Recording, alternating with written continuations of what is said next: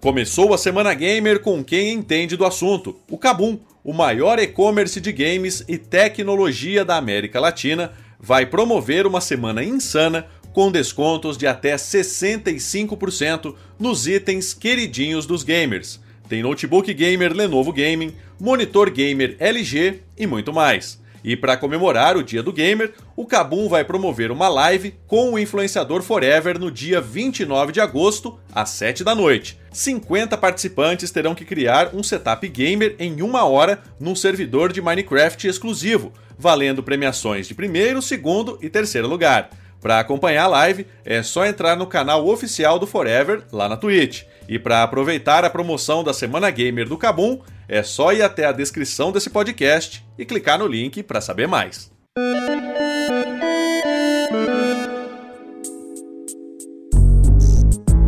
Olá, eu sou o Gustavo Minari e está começando agora o podcast Canaltech.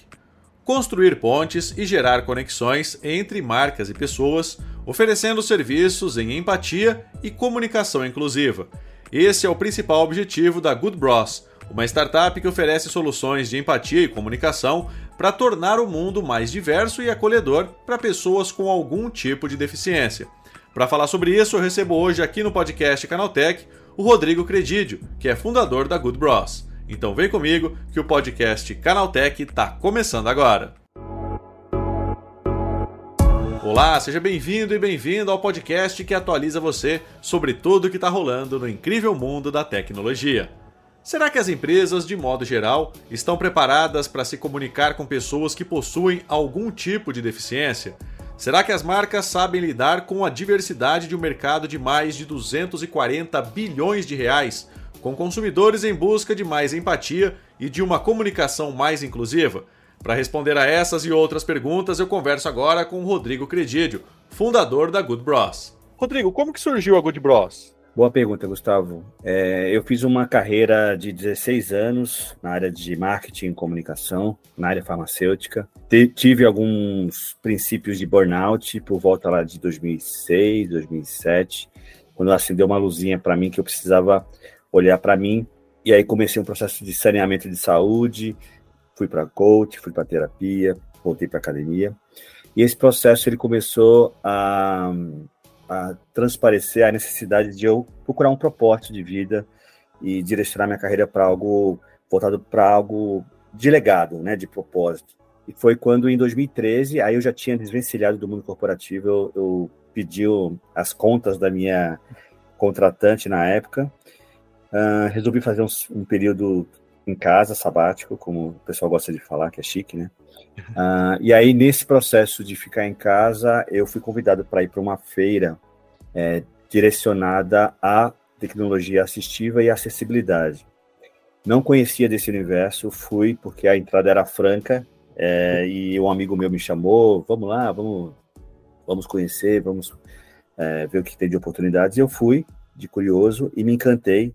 Assim que eu passei pela catraca da Reatec, é o nome dessa feira, realmente senti uma epifania, Gustavo, assim, uma sensação gostosa, diferente.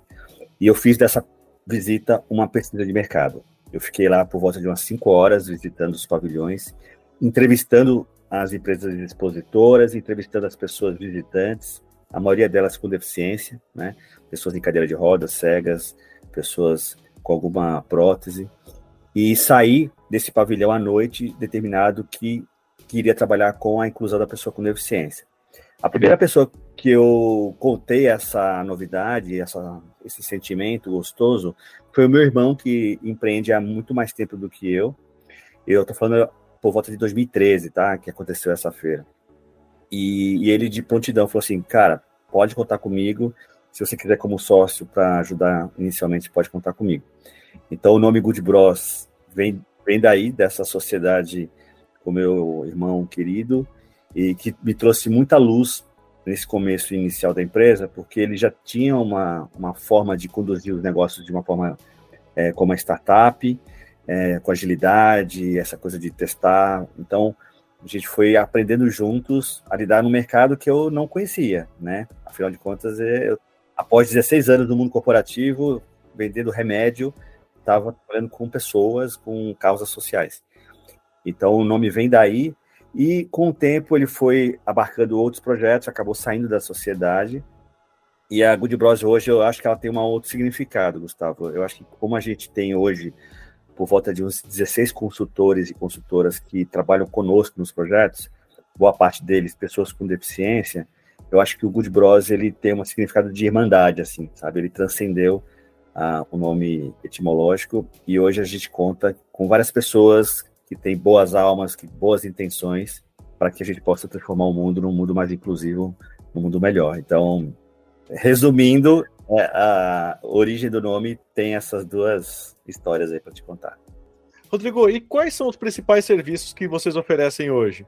Muito legal, Gustavo. Hoje a gente está apoiado em dois pilares, tá? O, o, pilar da empatia, que é a etapa de número um do, do design thinking. A gente abarcou esse, esse, pilar de uma forma muito proprietária.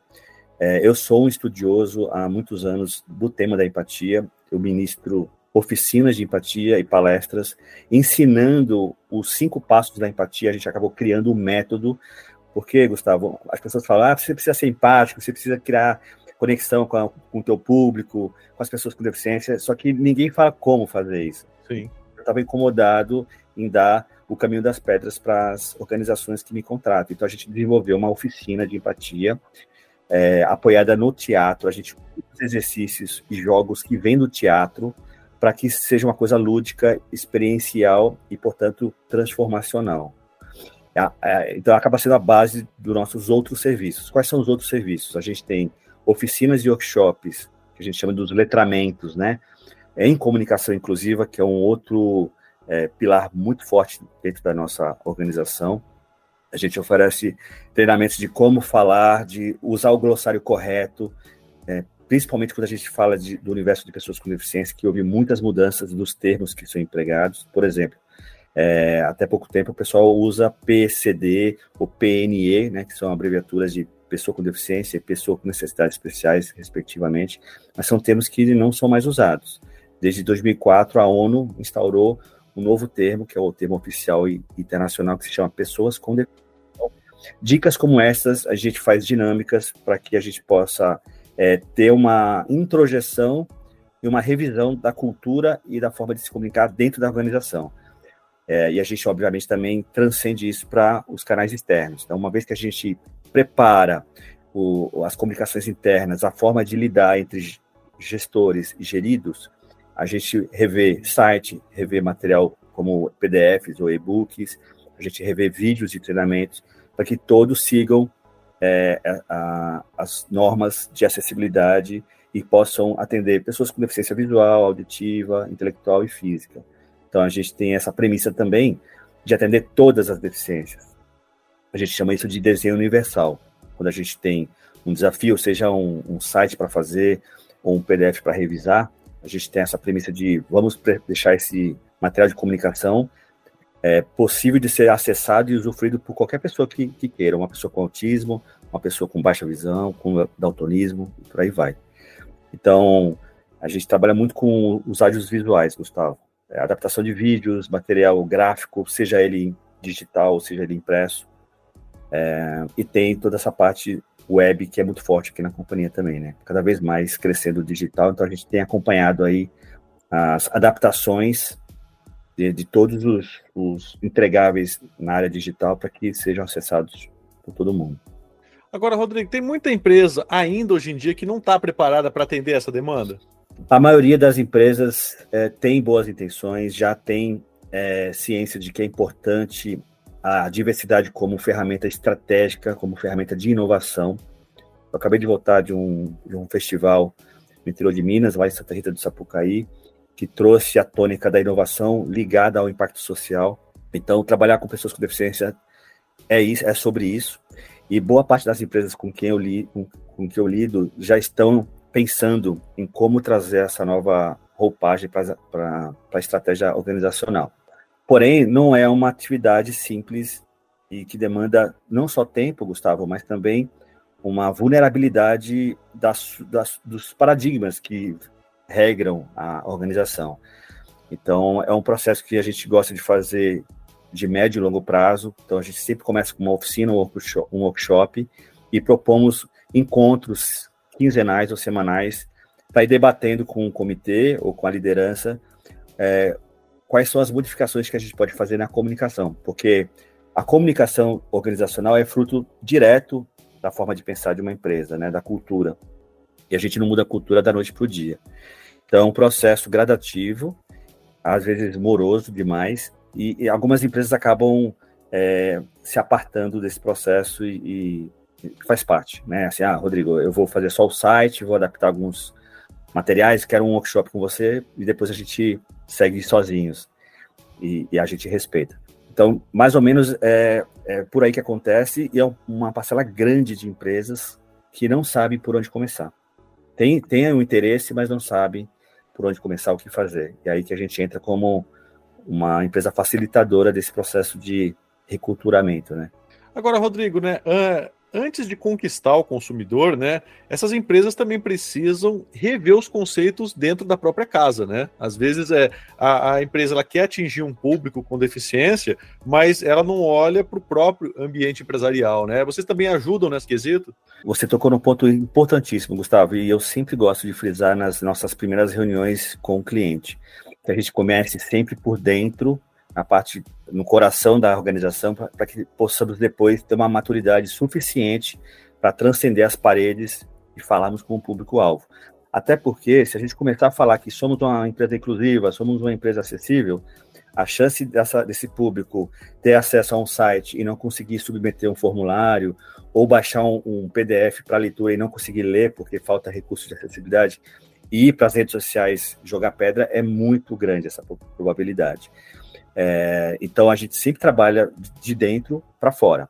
Sempre são workshops, são encontros com a liderança e com o time de comunicação para que isso ganhe é, aceleração internamente.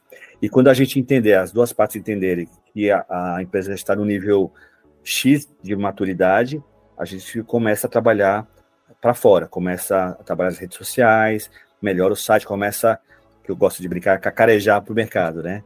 É, e, e, e, às vezes as empresas, na ansiedade de querer mostrar serviço, começam pelo processo externo primeiro. E aí, às vezes, tem surpresas desagradáveis, como esses exemplos que eu dei, e aí acham que o problema está na diversidade, está na acessibilidade. Ah, então eu vou parar, não, não é bom para minha empresa. Quando, na verdade, houve uma, um atropelamento da, das etapas aí. Então, você tocou num ponto nevrálgico. É, temos que começar com as mentalidades que regem a organização para depois falarmos de sociedade, clientes, parceiros, fornecedores. Agora, Rodrigo, né, hoje em dia a empresa que ela tem esse comportamento mais inclusivo, ela já é mais bem vista pelo mercado? Sim, existe uma pesquisa recente é, de 2018, se não me engano, que mostra que os consumidores é, topam pagar até um pouco mais para um produto ou serviço de empresas que já têm uma plataforma de inclusão, de diversidade é, rodando, né? É, então, isso comprova de que realmente as iniciativas de inclusão, de diversidade e acessibilidade trazem uma carapaça estratégica muito poderosa. É, ainda é, não vejo empresas usando isso como uma bandeira importante na sua comunicação, como aconteceu é, com, com a, quando a gente começou aquele processo da, do movimento verde lá atrás, né? Não se falava de ESG antes, era de sustentabilidade, responsabilidade social. Então, muitas empresas abraçaram essa bandeira do verde e hoje tem um grande diferencial de marca apoiados nessa plataforma. A questão da acessibilidade, da inclusão, é poucas, pouquíssimas empresas estão usando como um chancela principal, como argumento principal da sua comunicação. E na minha visão é uma grande oportunidade para ganhar, ganhar diferencial e ganhar mercado aproximar consumidores dos serviços e produtos dessas empresas. Né? É um processo gradativo, Gustavo. É, eu gosto de falar que a gente letra o mercado, a gente alfabetiza, porque existe a intenção de aprender, mas, como eu falei, é um processo que demanda novas sinapses, novas redes neurais para se abrir para o novo. E o novo sempre causa um pouco de receio, né, de medo. Rodrigo, é isso. Obrigado pela participação e mais uma vez parabéns aí pela iniciativa. Eu que agradeço, Gustavo, pelo convite. Um forte abraço a você e todo mundo que nos escuta e espero poder ter plantado essa sementinha aí é, para que possamos ter frutos aí mais inclusivistas num futuro muito próximo. Tá certo. Obrigado mais uma vez, Rodrigo. Gratidão. Valeu. Tá, esse foi o Rodrigo Credidio, fundador da Good Bros, falando sobre como as empresas podem se tornar mais inclusivas. Agora se liga no que rolou de mais importante nesse universo da tecnologia, no quadro Aconteceu Também.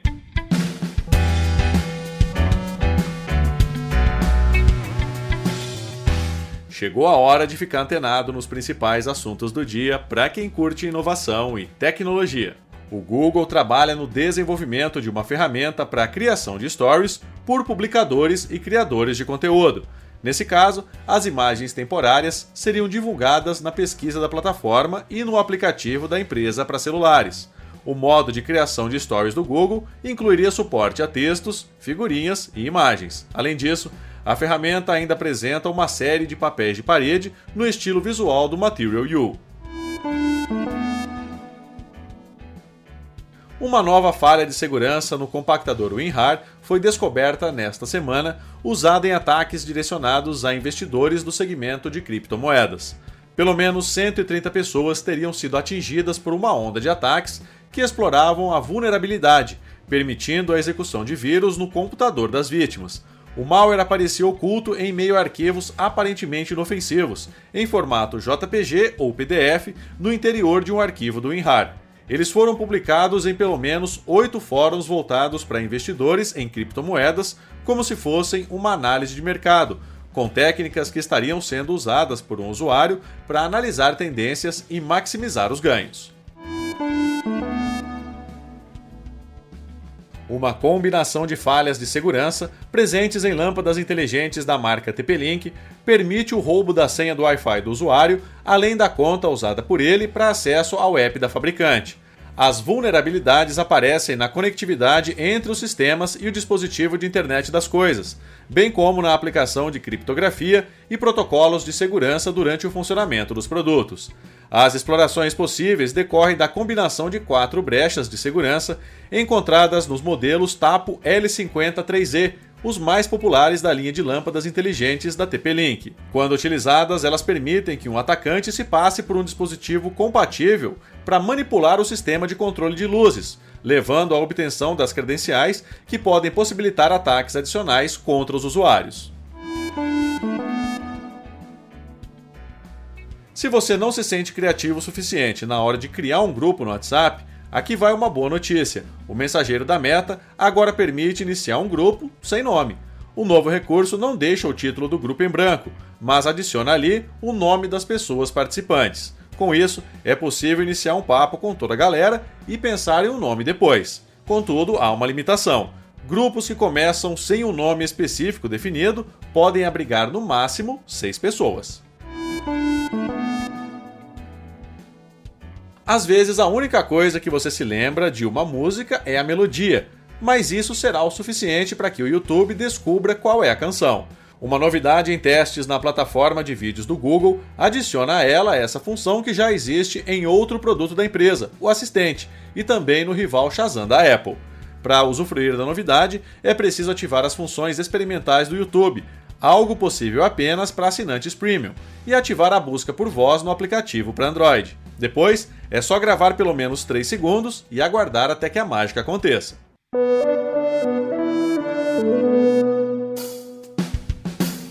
Tá aí, com essas notícias, o nosso podcast Canaltech de hoje vai chegando ao fim. Lembre-se de seguir a gente e deixar uma avaliação no seu aplicativo de podcast preferido. É sempre bom lembrar que os dias de publicação do programa são de terça a sábado, com o um episódio novo às 7 da manhã, para acompanhar o seu café. Lembrando que aos domingos tem também o Vale Play, o podcast de entretenimento do Canaltech. Esse episódio foi roteirizado e apresentado por mim, Gustavo Minari, e a edição foi do Vicenzo Varim. O programa também contou com reportagens de Felipe De Martini, Douglas Siriaco e André Laurenti Magalhães. A revisão de áudio é da dupla Gabriel Rime e Samuel Oliveira, com trilha sonora de Guilherme Zomer. E a capa desse programa foi feita pelo Eric Teixeira. Agora o nosso podcast vai ficando por aqui. A gente volta amanhã com mais notícias do universo da tecnologia para você começar bem o seu dia. Até lá, tchau, tchau.